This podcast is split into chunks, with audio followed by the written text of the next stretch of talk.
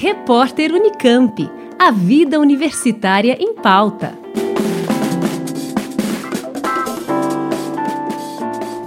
O curso de tecnologia pós-colheita da Embrapa Instrumentação em São Carlos foi desenvolvido em seis módulos com técnicas e conhecimentos para conservação e manutenção da qualidade de frutas e hortaliças, como explica o pesquisador Marcos Davi Ferreira, coordenador do curso. Essas técnicas, elas variam desde mais simples até mais avançadas.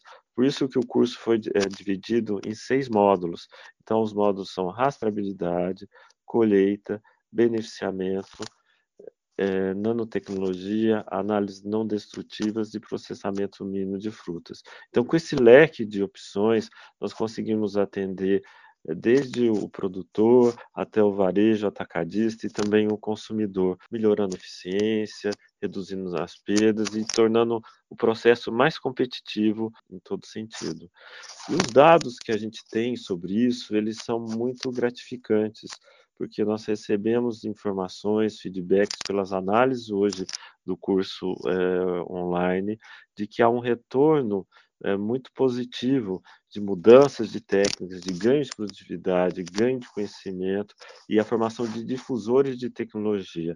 Então, o curso ele cumpre um papel muito importante nessa área. O curso é todo online e é composto por vários tipos de materiais. O curso ele contou com na parte é, da elaboração do conteúdo, desses módulos que eu mencionei, com 45 conteudistas e instrutores que ajudaram a produzir essas seis apostilas, que são quase 400 páginas, além do conteúdo dinâmico, que tem vídeos de práticas em laboratórios, visitas técnicas virtuais, podcast, animações gráficas e videoaulas desses instrutores.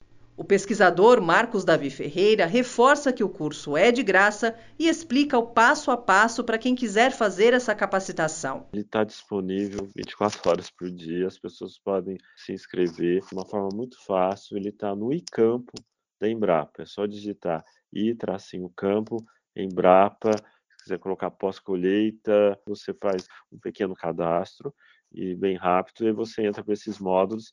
Eles podem ser cursados de forma é, individual e aqueles que cursam seis módulos, automaticamente é gerado um certificado para todo o curso. Em seis meses, mais de 4.200 pessoas fizeram o curso, inclusive de fora do Brasil.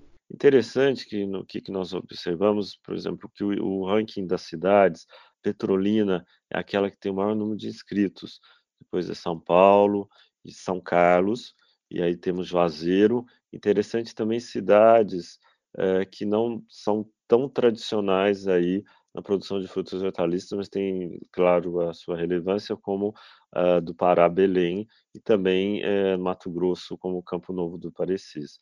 Então, você observa, você, a gente, nós observamos essa diversidade também, mais relacionada à produção de frutas e hortaliças de estados importantes, mas também de outros estados que estão buscando técnicas, que têm diversidade, que têm potencial, que estão crescendo na área de frutas e hortaliças.